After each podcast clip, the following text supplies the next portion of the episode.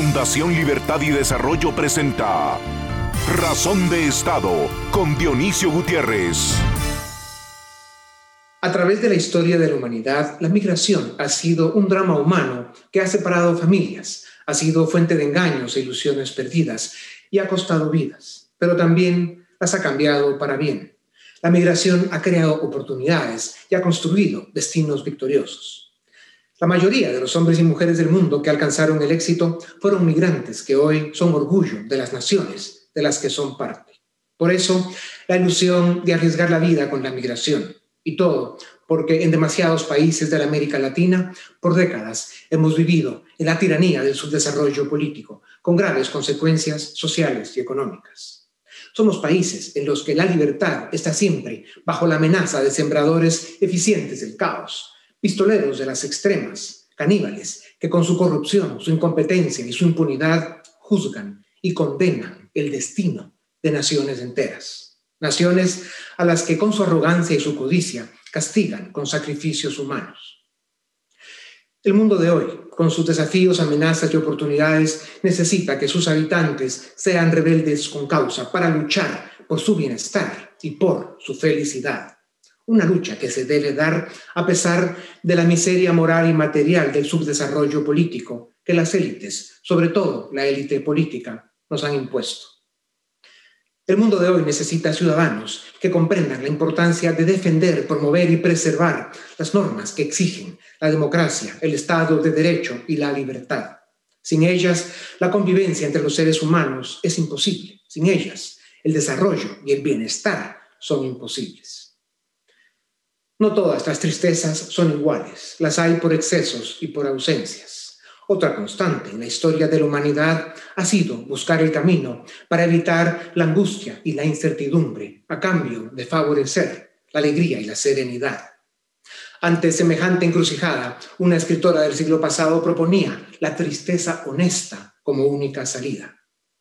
Se puede acceder a ella en todas las edades y es fácil de encontrar. Una cosa es segura, decía, los que la consigan en sobredosis serán los primeros en conocer la alegría. Conocer la alegría es aprender a ser ciudadano, es saber ser libre y estar dispuesto a pagar el costo. Como reflexión final y en honor a los millones de migrantes que arriesgan su vida, ojalá el mundo sea algún día un territorio libre en el que los pasaportes sean cosa de la historia. Este sería el desenlace si élites y gobiernos del mundo subdesarrollado aprendemos a gobernarnos, si somos capaces de diseñar y ejecutar modelos de desarrollo efectivos y exitosos, generadores de oportunidades. Así, lo último en que pensarían los ciudadanos de cada nación es en abandonar la tierra que los vio nacer.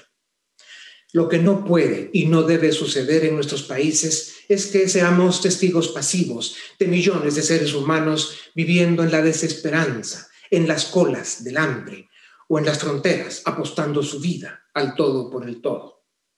El subdesarrollo político, la ausencia de suficiente crecimiento económico y por eso la falta de oportunidades, la violencia, la corrupción y la impunidad están acabando con la libertad y con la democracia de una buena parte de la América Latina. Por eso son tan importantes la justicia y el Estado de Derecho, porque solo a través de su fuerza y consistencia se pueden defender la democracia y la libertad. Sigamos pensando en el modelo de desarrollo que permitiría que Guatemala pueda ser algún día el país que no es, pero que todavía puede ser. A continuación, el documental En Razón de Estado. Cada día son más evidentes las consecuencias desastrosas que el subdesarrollo político provoca a los países del Triángulo Norte de Centroamérica. En los primeros 20 años del nuevo siglo, Guatemala, El Salvador y Honduras se han consolidado como verdaderas fábricas de pobres se convirtieron en exportadores de personas y en paradigmas de países incapaces de generar condiciones mínimas de vida para su población. Si las economías de los tres países subsisten con niveles mediocres de crecimiento y la gente apenas sobrevive, no es por su dinamismo o por su innovación. es gracias a los billones de dólares de remesas que año con año los migrantes envían a sus familiares que quedaron atrás. Sin embargo, esas remesas que son la salvación para cientos de miles de familias no generan ahorro, inversión o prosperidad. En su mayoría se gastan en el diario vivir. El 80% de ese dinero se destina a comprar productos básicos. Esto sería algo positivo si nuestros países no fueran tan disfuncionales. El problema es que las economías centroamericanas dependen cada día más de las remesas en Honduras y El Salvador ya representan más del 20% del Producto Interno Bruto. En Guatemala y Nicaragua rondan el 13%.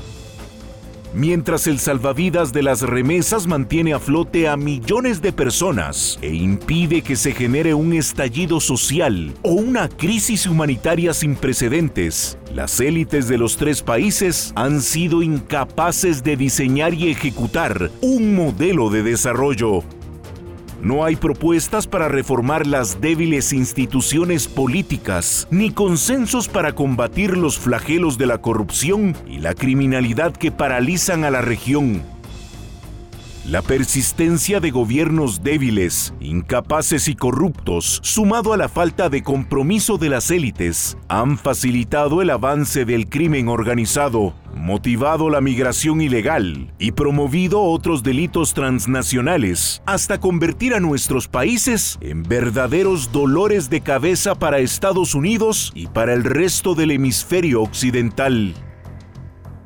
Durante décadas, Estados Unidos ha sido el destino deseado para millones de seres humanos que anhelan escapar de los infiernos del Triángulo Norte Centroamericano.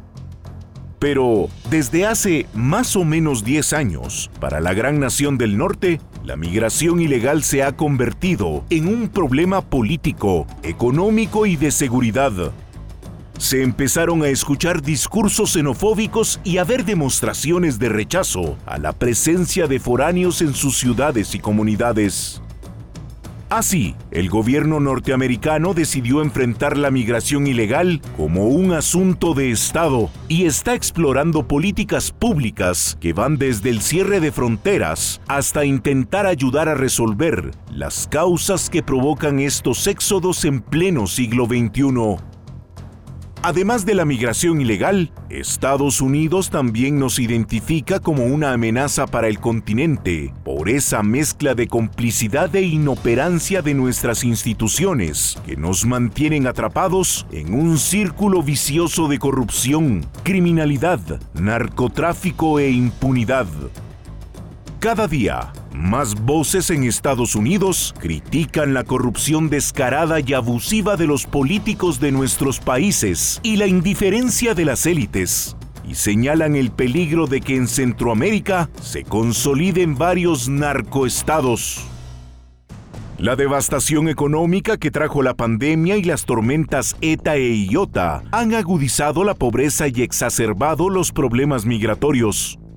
Solo en febrero, las autoridades estadounidenses detuvieron a 100.000 personas indocumentadas, de las cuales 19.600 eran guatemaltecos. La crisis humanitaria es más grave en el caso de niños menores no acompañados, ya que solo en enero y febrero se detuvieron a 15.000 niños no acompañados. El presidente Biden designó a la vicepresidenta Kamala Harris como encargada para la política exterior con Centroamérica, a quien acompañarán tres pesos pesados de la diplomacia americana. La embajadora Roberta Jacobson, asesora personal para Centroamérica, Juan Sebastián González, experto en seguridad nacional, y Ricardo Zúñiga, coordinador diplomático. No obstante, la mayoría de los políticos locales se empecinan en mantener el sistema de corrupción y crimen organizado imperante. Ven la tormenta y no se persignan. En lugar de promover una agenda de reforma institucional, en lugar de diseñar y ejecutar un modelo de desarrollo efectivo, y en lugar de darse a respetar, apelan, una vez más, a los trasnochados discursos de soberanía.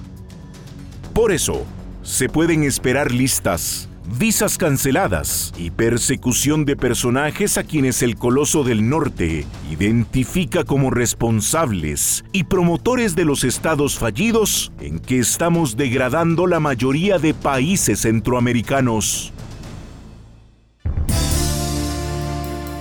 A continuación, una entrevista exclusiva en Razón de Estado. Bienvenidos a Razón de Estado. Tengo el gusto de presentarles al licenciado Eric Maldonado. Es abogado y notario y profesor universitario. Fue director de tratados internacionales en el Ministerio de Relaciones Exteriores y es autor de libros sobre derecho internacional. Y el licenciado eh, Philip Edward Chicola suma cum laude en ciencias políticas, también es profesor universitario. En un descuido pasó por el CACIF y hoy es director del área política en Fundación Libertad y Desarrollo. La migración a través de la historia de la humanidad ha sido un drama lleno de peligros, desafíos y oportunidades. Eh, la migración es un drama esencialmente humano que ha cambiado vidas, separado familias, rescatado destinos y creado oportunidades. También ha sido y sigue siendo fuente de sufrimiento familiar y motivo por el que las naciones subdesarrolladas pierden fuerza y talento. Licenciado Maldonado, en los primeros cinco meses de este año han detenido a 64 mil guatemaltecos en la frontera sur de Estados Unidos, mientras que en el mismo periodo de 2020 fueron 23 mil eh, los detenidos. Esto obviamente no incluye a quienes lograron pasar, lo cual en lo que respecta a número ha sido siempre un misterio la cifra de detenidos casi se triplicó de un año para acá. Desde hace una década Estados Unidos definió el problema de la migración ilegal como un problema de Estado por sus consecuencias políticas, económicas y en temas de seguridad. Los éxodos y las migraciones han sido imparables a través de la historia, y más cuando millones de seres humanos simplemente viven en países que no funcionan. ¿Qué podemos esperar de la política migratoria del gobierno de Estados Unidos en estos tiempos? Sí, primero, efectivamente, las políticas migratorias de los Estados Unidos generalmente son políticas de Estado, si bien sí pueden haber algunas modificaciones con ocasión del cambio de gobierno en enero pasado, pero sabemos que siempre va a haber una concepción de la migración a partir de la seguridad fronteriza. Posiblemente a partir de la toma de posesión de Joe Biden veamos algunos mensajes enfocados a derechos humanos, a preocupación por la niñez y adolescencia no acompañada que está en frontera y alguna especie de flexibilización, pero no debemos de, perder de vista que para Estados Unidos el tema es antes que todo de seguridad fronteriza y ese va a ser el enfoque que se le seguirá eh, dando si bien es cierto que el nuevo gobierno eh, implica una serie de posibilidades y de alternativas, de oportunidades que se deben aprovechar los espacios políticos, la reciente visita de Ricardo Zúñiga y una comitiva de, de los Estados Unidos de América, liderada al más alto nivel, creo que esos son mensajes que deben eh, tomarse en cuenta y aprovecharse, si bien reitero, son políticas de Estado antes que políticas de gobierno. Ya, estamos viendo una mano fuerte, con, mucha rigidez, eh, la que viene del norte en estos momentos. Licenciado Chicola, la migración ilegal del Triángulo Norte Centroamericano es un problema político para Estados Unidos. Demócratas y republicanos coinciden en que es importante detener la migración ilegal.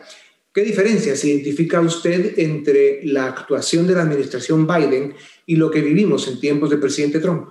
Bueno, el problema se explica de una forma muy sencilla desde el año 2013-14 vimos cómo en Estados Unidos empezó a, a crecer un sentimiento anti-migración. Los trabajadores de cuello azul en Estados Unidos empezaron a resentir que los migrantes ilegales competían con sus fuentes de empleo y obviamente esto generó todo un movimiento político alrededor de ello.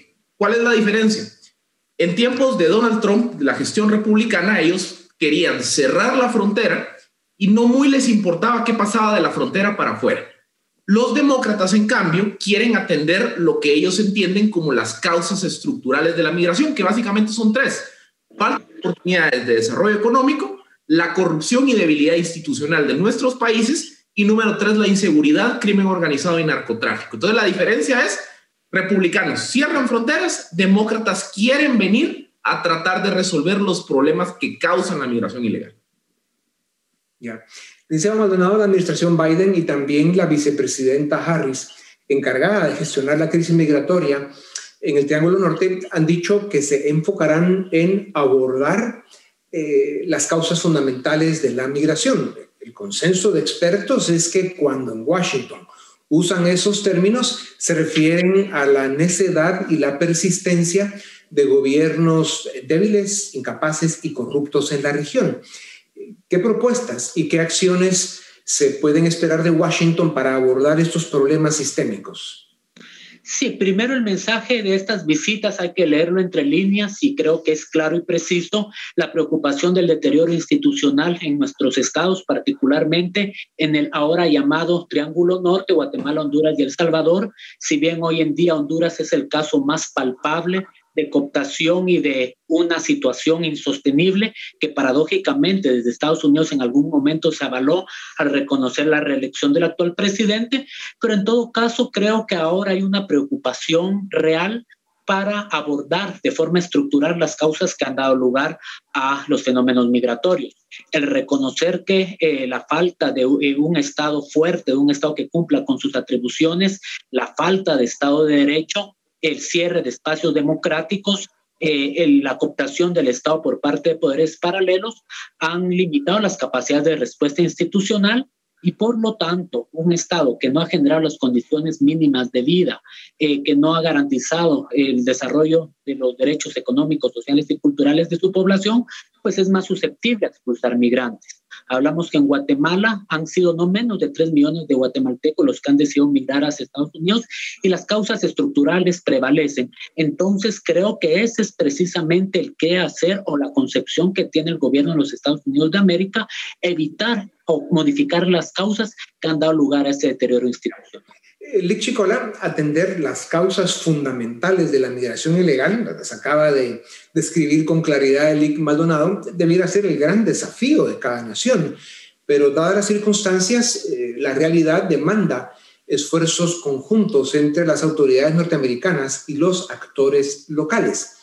¿Quiénes pueden y deben ser los aliados clave de Estados Unidos para enfrentar este drama humano que es la migración?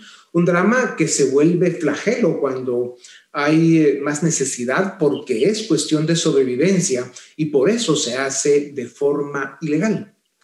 Lo que, a ver, lo que voy a decir no lo, no lo dije yo, lo dijo Ricardo Zúñiga en su visita de los últimos dos días a Guatemala.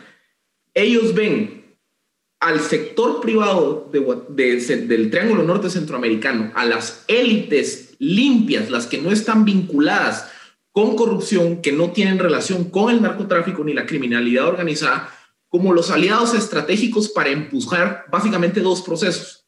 Una discusión de una revisión del modelo económico para permitirle a las personas tener oportunidades de empleo, de acceder a ingresos, de generar desarrollo para ellos y sus familias. Y número dos, una discusión de cómo generar una reforma institucional profunda que permita tener sistemas no capturados por la corrupción y el crimen organizado, sistemas políticos funcionales, representativos, sistemas políticos en donde haya certeza jurídica, donde el Estado de Derecho esté, eh, esté vigente, se atraiga inversión y se genere prosperidad y desarrollo para todos. La clave tiene que ser que los sectores privados y demás aliados, sociedad civil, academia, tanques de pensamiento, entiendan que Estados Unidos quiere trabajar con ellos como los aliados clave para encauzar estos procesos de reforma y que entendamos que esta es una oportunidad de oro de tener al imperio regional como el gran, eh, digamos, articulador estratégico para atender precisamente esos problemas estructurales que nos han eh, mantenido en el subdesarrollo político y económico durante tantas décadas. Veremos si las élites entienden los signos de los tiempos. Deseado Maldonado, la ayuda de Estados Unidos para Centroamérica ha sido una constante a través del tiempo. Solo desde 2016 se han destinado más de 3.600 millones de dólares en ayuda para desarrollo económico, desarrollo agrícola, combate a la violencia y lucha contra la corrupción. Eh, ha habido logros importantes gracias a esta ayuda, pero la corrupción y la sucesión de malos gobiernos sigue siendo la regla. Estados Unidos habla de una comisión regional contra la corrupción. ¿Es esta la respuesta? Es un tema muy complejo porque, como bien se ha dicho, han habido iniciativas. Posiblemente la más reciente y notoria fue el Plan Alianza para la Prosperidad, que era un quinquenio de 2000, 2014 a 2019 y que lamentablemente fracasó por muchos motivos, pero que debemos de tomar como punto de partida para las nuevas propuestas. Primero, ya desde ese entonces se hablaba de la necesidad del fortalecimiento institucional y de, la sanitización, de la depuración del Estado. Hubo ejercicios que lamentablemente quedaron eh, disueltos eh, en el camino, el tema de si sigue en Guatemala, el eh, tema de la Comisión de Honduras eh, bajo el seno de la OEA, la MASI, ambos lamentablemente no prosperaron hubo intereses en sectores políticos y económicos muy poderosos en nuestros estados. Entonces creo que no es algo nuevo. Eh, los mensajes son muy claros y muy precisos. Si queremos eh, realmente atraer inversión, si se quiere promover la productividad, si se debe haber prosperidad, desde el Estado deben de generarse las condiciones que den certeza, que den certidumbre, pero particularmente un mensaje claro. Y creo que los gobiernos, los tres gobiernos deben tomar este, del CA3, deben tomar este cambio de gobierno y de estos espacios políticos como una oportunidad real. Eh, Kamala Harris creo que tarde o temprano va a venir a Guatemala a que eh, al más alto nivel, como en su momento fue Joe Biden en el año 2014, está tomando el control de, del abordaje migratorio. Entonces yo sí lo quiero ver y quiero creer que es una oportunidad nueva que si existe voluntad política por parte de nuestros estados puede ser aprovechada porque efectivamente en Estados Unidos en algún momento se puede decir, bueno, hemos apoyado eh, hemos apoyado económicamente a través de cooperación técnica, cooperación financiera, pero por el contrario no vemos una respuesta eh, proporcional del Estado. Ya, sin duda alguna, eh, la corrupción, la ausencia de Estado de Derecho, la falta de certeza jurídica son el eje perverso estructural que mantiene a nuestros países en el más humillante y ofensivo subdesarrollo, principalmente político, y por eso estamos como estamos en los temas sociales y económicos. Chico, las remesas familiares, pasando a otros temas, representan más del 12% del Producto Interno Bruto de Guatemala. En 2020, contra los pronósticos, las remesas en Guatemala batieron récord y crecieron 8% respecto al 2019, pese a que la pandemia también impactó la actividad económica en Estados Unidos. El 80% del dinero de las remesas se destina para comprar productos básicos y para sobrevivir, lo cual eh, está muy bien, pero ¿es sostenible ese modelo económico? Por ninguna de las dos caras de la moneda es sostenible. Eh, partamos primero del migrante.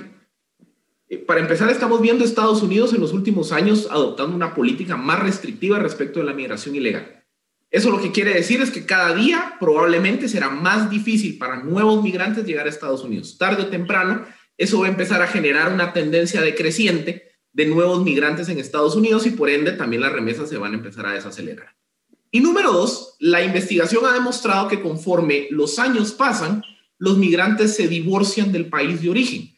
Entonces, probablemente en una, dos, tres generaciones ya no vamos a ver los flujos de remesas que estamos viendo. Entonces, también, digamos, ese flujo masivo de recursos que ha entrado al país en los últimos tres, cuatro años tiene fecha de caducidad. Pero del otro lado también es crítico, porque tenemos el mal holandés. Estar solo recibiendo dinero de consumo que, sirve solo para consumo sin inversión no es sostenible, que lo único que estamos haciendo es evitar que personas que podrían estar debajo de la línea de la pobreza por lo menos subsistan. Ese no es un modelo de desarrollo, ese es un modelo solo para no morirnos de hambre. por cualquiera de los dos lados es insostenible mantener este sistema económico si no hacemos una discusión mucho más profunda de un modelo que permita que estas personas, los familiares de los migrantes, puedan acceder a oportunidades de crecimiento y desarrollo real.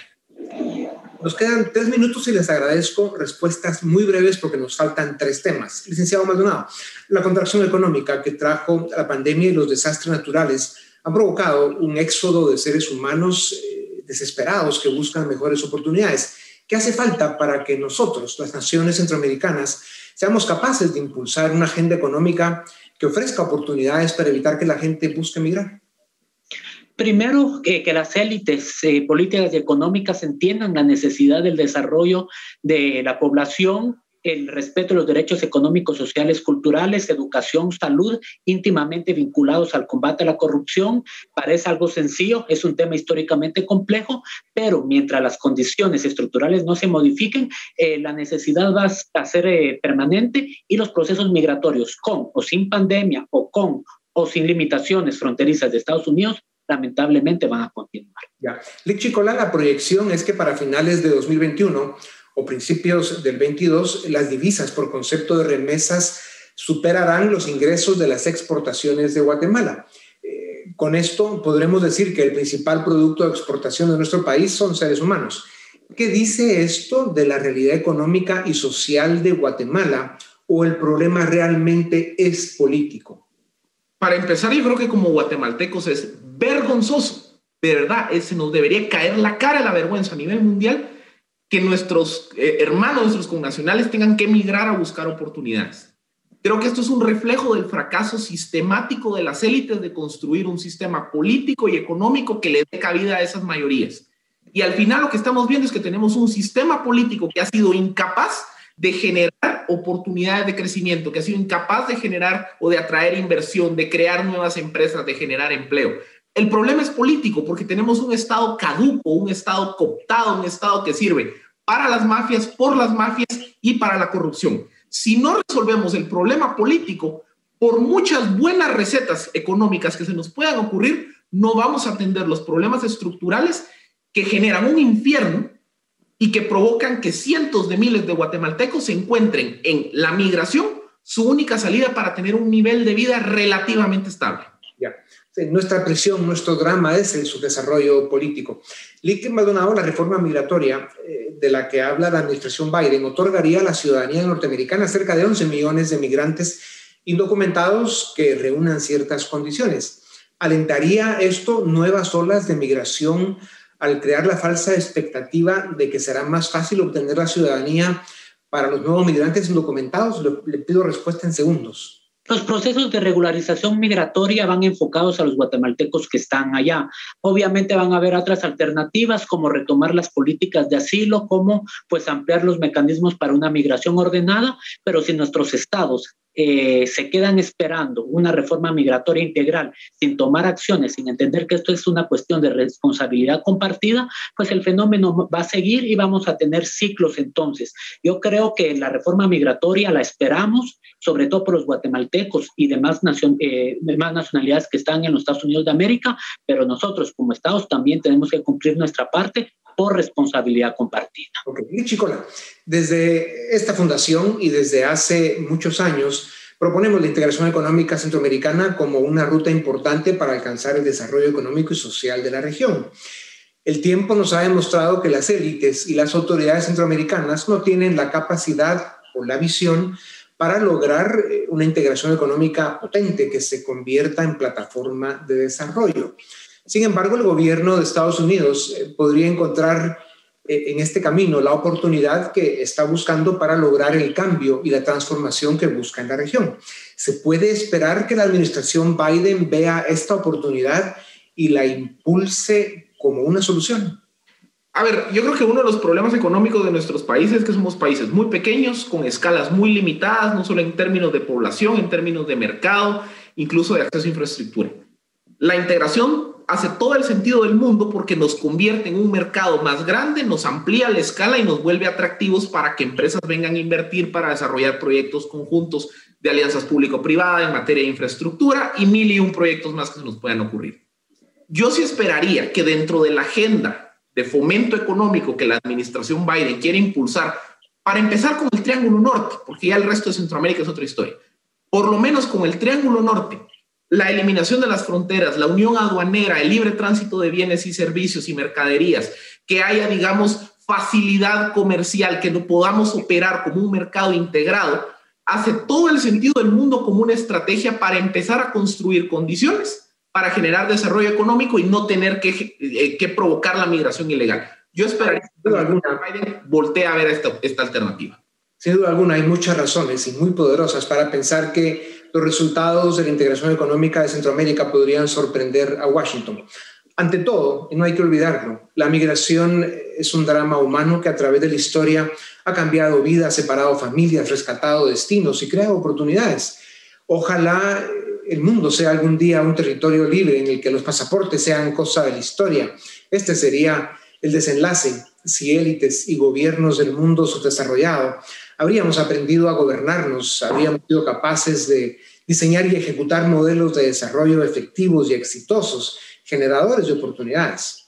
Así, eh, lo último en lo que pensarían los ciudadanos de cada nación es abandonar la tierra que los vio nacer. Muchas gracias por su tiempo, a ustedes también gracias. Esto es Razón de Estado.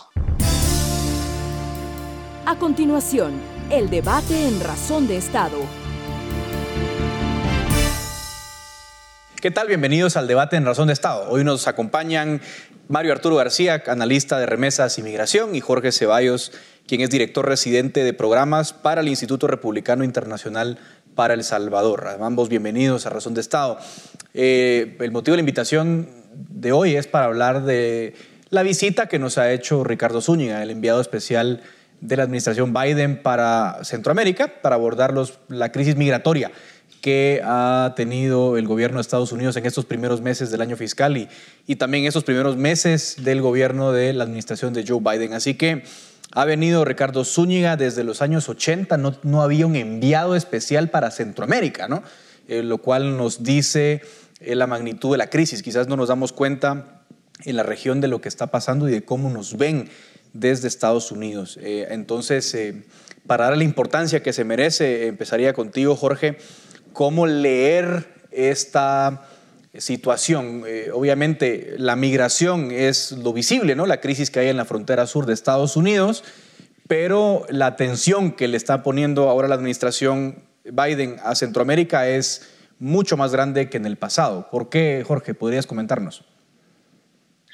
Bueno, tenemos que entender que el tema de migración es, es sin duda uno de los eh, puntos de agenda más importantes de eh, cualquier administración de los Estados Unidos y que se va a ir abordando con distintos matices. Pero hay que entender que la visita de Ricardo Zúñiga es primero porque Ricardo conoce muy bien eh, la región y entonces sabe cuáles son las debilidades institucionales que hacen más fácil o que promueve más el tema de migración. Y por el otro lado, porque eh, recordemos que es un tema, también hay que reconocerlo, eh, de campaña de Estados Unidos, donde eh, afecta la seguridad nacional y que es algo que va a estar no solo para las elecciones de medio tiempo, que decían que son en dos años y también las elecciones presidenciales en el 2024. Entonces, eh, eh, el enviar a alguien eh, de, ese nivel es porque se necesitan soluciones rápidas, se necesitan soluciones eficientes y sobre todo se necesita una comunicación clara con los gobiernos de la región para que se aborden los temas que, que genera la migración, porque al final hay que recordar que la migración es multifactorial y debe ser tratada como tal. En ese sentido, Mario Arturo, eh, digamos, no es nuevo el hecho de que Estados Unidos eh, dirija ayuda a la región, bueno, dirija ayuda a todo el mundo, pero concretamente a la región centroamericana, desde los años 60 había, eh, digamos, planes para la prosperidad, en los 80 se forma la Comisión Kissinger, en la administración Reagan, un poco para ponerle atención a la región, y si nos vamos ya en los últimos, diríamos, 10 años, encontramos el plan de eh, Alianza para la Prosperidad, encontramos el plan, digamos, de el CARSI, ¿no? de seguridad regional. Es decir, tenemos un montón de proyectos de ayuda, pero parece ser que no, no han sido suficientes. Y un poco el perfil de Ricardo Zúñiga es interesante porque él hace un estudio para el Wilson Center, eh, de alguna forma identificando los fallos de esa ayuda. Es decir, eh, ¿por qué no ha sido suficiente? Mm, ¿Qué, qué, ha faltado en, en, la ayuda, Mario Arturo, para que sea tangible, para que Estados Unidos diga, bueno, estamos eh, llevando proyectos, planes para la región que funcionen? Porque parece que lo que hemos tenido hasta hoy no es que no haya tenido logros en lo individual, pero parece que no resuelve el problema de fondo. Y, yo le agregaría también el hecho de que Juan Sebastián González, nunca habíamos tenido un asesor presidencial que fuera tan cercano a Centroamérica y, en nuestro caso tan cercano a Guatemala, ¿verdad? Eh, Juan Sebastián González conoce muy bien las dinámicas guatemaltecas, políticas, económicas y culturales. Y entonces yo creo que el nombramiento del Caño Zúñiga obedece precisamente a ese conocimiento tan vasto de la política centroamericana del Triángulo Norte. ¿Por qué ha fallado? Muchos motivos, ¿verdad?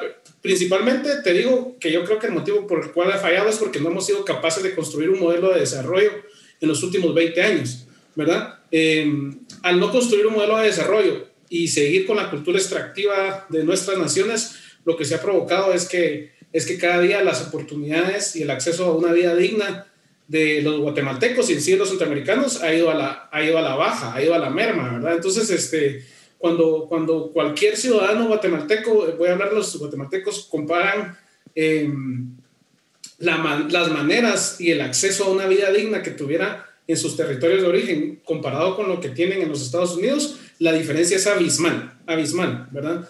¿Y por qué no hemos podido construir un plan de desarrollo? Porque hemos tenido gobierno tras gobierno nefastos en la región y no hemos podido construir esa institucionalidad que nos provoque eh, cambiar la dinámica y, avanzar y, desarrollarnos, tener crecimiento económico y un, y un, acceso a seguridad, justicia, educación y etcétera, ¿verdad? Claro, que son básicamente los pilares, ¿verdad?, de los planes que ha tenido Estados Unidos en los últimos años, ¿no? Siempre prosperidad, gobernanza, seguridad. Ahora, Jorge, lo cierto es que está bien, yo creo que el diagnóstico de Estados Unidos es correcto y no sé, seguro coincidirás con el diagnóstico, ¿no? Eh, la mala gobernanza, la falta de Estado de Derecho, como lo ponía eh, Ricardo Zúñiga es la causa. quizás el problema es que no son cosas que se arreglen en el cortísimo plazo, ¿no, Jorge? Es decir, eh, cuesta un poco pensar que el Estado de Derecho va, a mejorar en calidad en un año o en dos años, ¿no? Que es probablemente un poco el plazo de, resultados de una administración eh, como la que viene acá. ¿Qué, en, todo caso, Jorge, qué,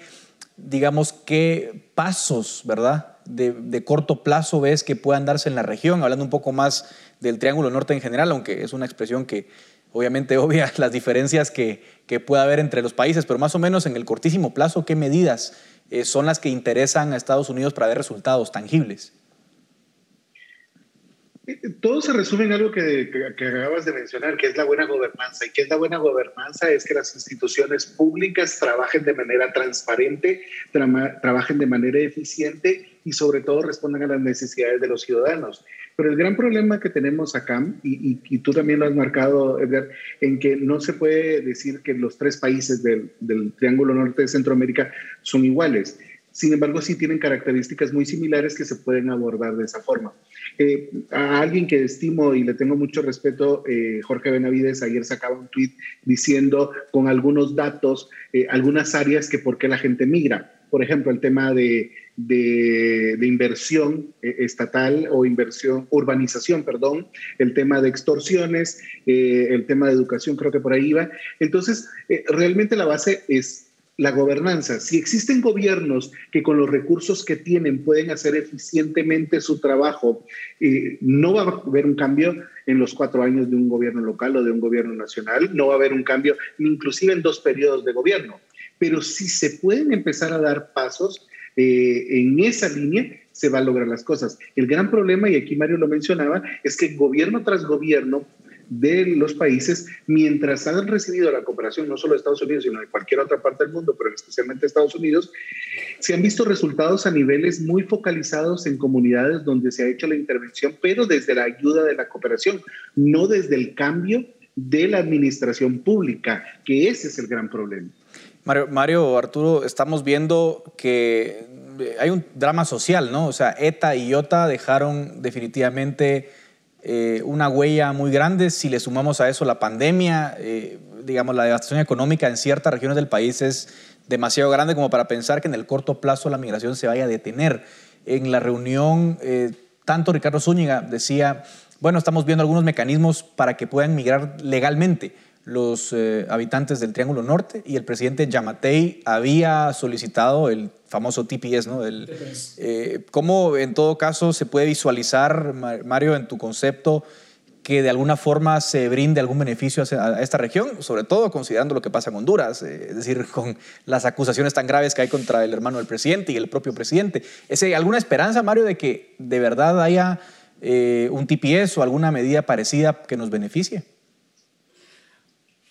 Yo, yo solo quisiera retomar algo de lo que dijo Jorge, que creo que son planes paralelos, ¿verdad? Eh, deben de abordar los temas inmediatos, que es la crisis eh, en la frontera sur, eh, y también se debe abordar el desarrollo de los países, porque de lo contrario vamos a tener, digamos, en Guatemala hace 20 años habían no más de 800 mil guatemaltecos en los Estados Unidos. Hoy, en 2021, hay cerca de 4 millones, ¿verdad? Y cada año se, se em, emigra o, o, realiza el éxodo a los Estados Unidos un 1% de la población. Entonces yo creo que, que, hay que abordar el tema desde dos perspectivas. Una desde el lado de inmediatez y otra desde el lado de un futuro para que en 20 años no sean 12 millones de guatemaltecos y el 40% de la población esté en Estados Unidos, ¿verdad? Eh, la inmediatez, yo creo que, creo que de, de, inmediato no me atrevería a decir que nos van a, nos van a dar el TPS a los, a los guatemaltecos. ¿Por qué? Porque eso provoca la narrativa precisamente que se está provocando ahorita, que es eh, una que al, aligerarse, al aligerarse las condiciones eh, migratorias de los guatemaltecos, eh, la narrativa que se crea es, no sé si, ser, si perverso es el, es el nombre, pero digámosle, se crea una narrativa de que migrar está siendo fácil o que hay oportunidades. Y eso lo que provoca es que en lugar de irse 500, 600 guatemaltecos diarios que se están yendo en la actualidad, se vayan 1000, 1200 si saben que, que, van a poder acceder a un TPS. Entonces yo no creo que, que de inmediato eh, la respuesta vaya a ser un TPS favorable.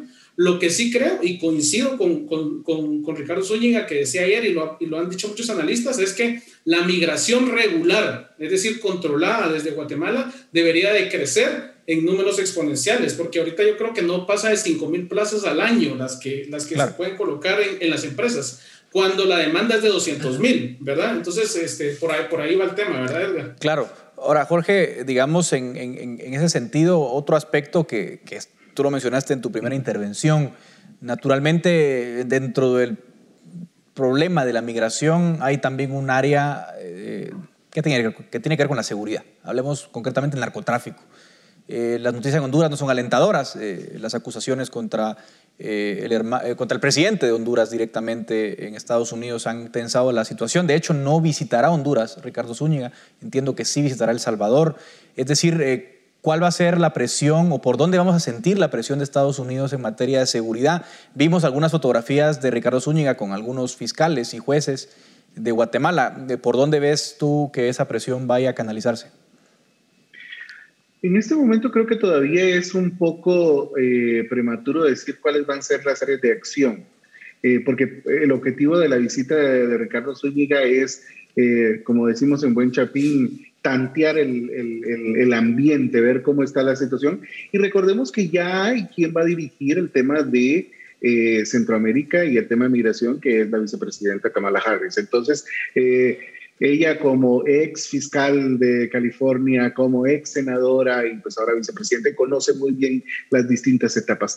El gran problema aquí es que todo lo estamos viendo desde Estados Unidos para acá y deberíamos de hacer la pregunta desde nuestros países hacia allá. Y ahí involucra el tema del sector privado, como el sector privado también tiene que entender de que no es... Eh, no es algo de, soberanía, no es algo de imposición, sino es algo que a largo plazo tenemos que verlo porque si no nosotros como sector privado vamos a salir afectados. No solo el hecho de que la gente se vaya, sino que el tema de seguridad que va más allá del narcotráfico, que vuelve, ya se están viendo temas eh, de secuestros nuevamente, ya estamos viendo el tema del incremento de extorsiones. Entonces, el punto es que debemos de cambiar la narrativa de, de, de ese mensaje de, soberanía y de independencia a, aceptar que hay algunas partes que tenemos que hacerlas, nos guste o no, porque si no, no van a haber los cambios que a largo plazo nos van a beneficiar a todos los sectores.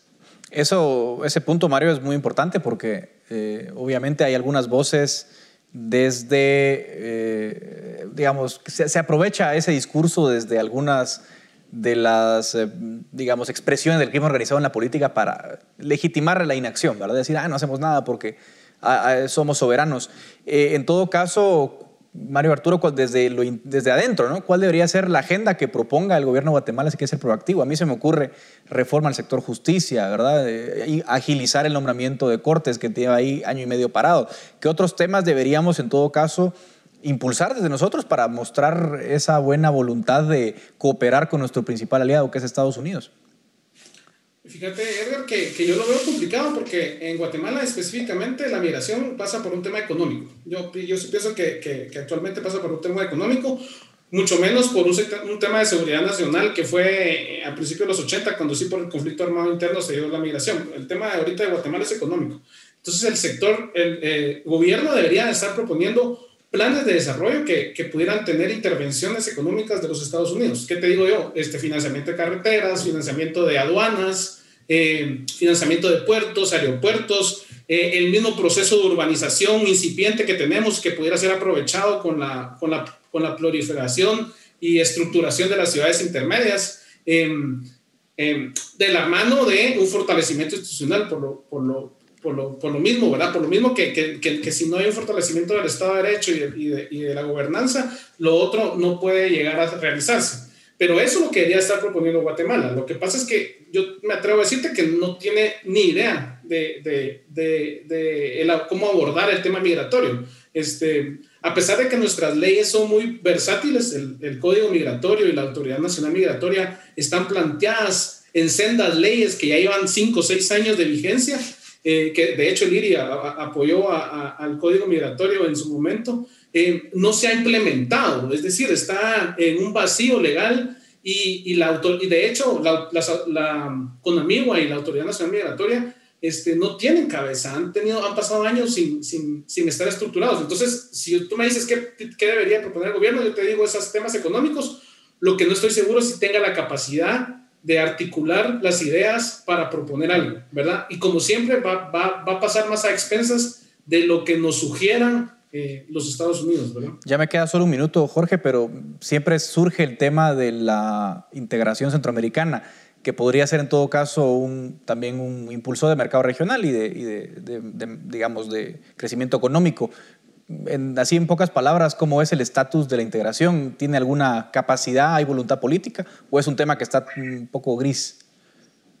En este momento, más que gris, lo veo totalmente oscuro porque no, no existen las condiciones, desde mi punto de vista, eh, de las políticas, eh, del desarrollo político que se está viendo en cada país para ponerlo como prioridad. Debería ser una prioridad porque ya es necesario evaluar si el CA4 está funcionando correctamente bajo las condiciones que está, eh, estamos viviendo. Entonces, tenemos muchos frentes, pero necesitamos liderazgos más razonables, liderazgos más estratégicos y sobre todo liderazgos que reconozcan que hay mucha debilidad de parte de nosotros y que ningún país nos va a venir a resolver los problemas. Pero obviamente sí va a haber la insistencia porque es un problema para ellos el que nosotros tengamos debilidad institucional. Entonces, eh, más que nada es un llamado a los liderazgos de todos los sectores a que tengamos que hacer el cambio necesario y oportuno. De acuerdo con las palabras de ustedes. Muchas gracias, eh, Jorge y Mario Arturo, por su interés de participación. Es momento aquí de poner fin al debate en Razón de Estado. También muchas gracias a la audiencia por su atención. Razón de Estado con Dionisio Gutiérrez es una producción de Fundación Libertad y Desarrollo.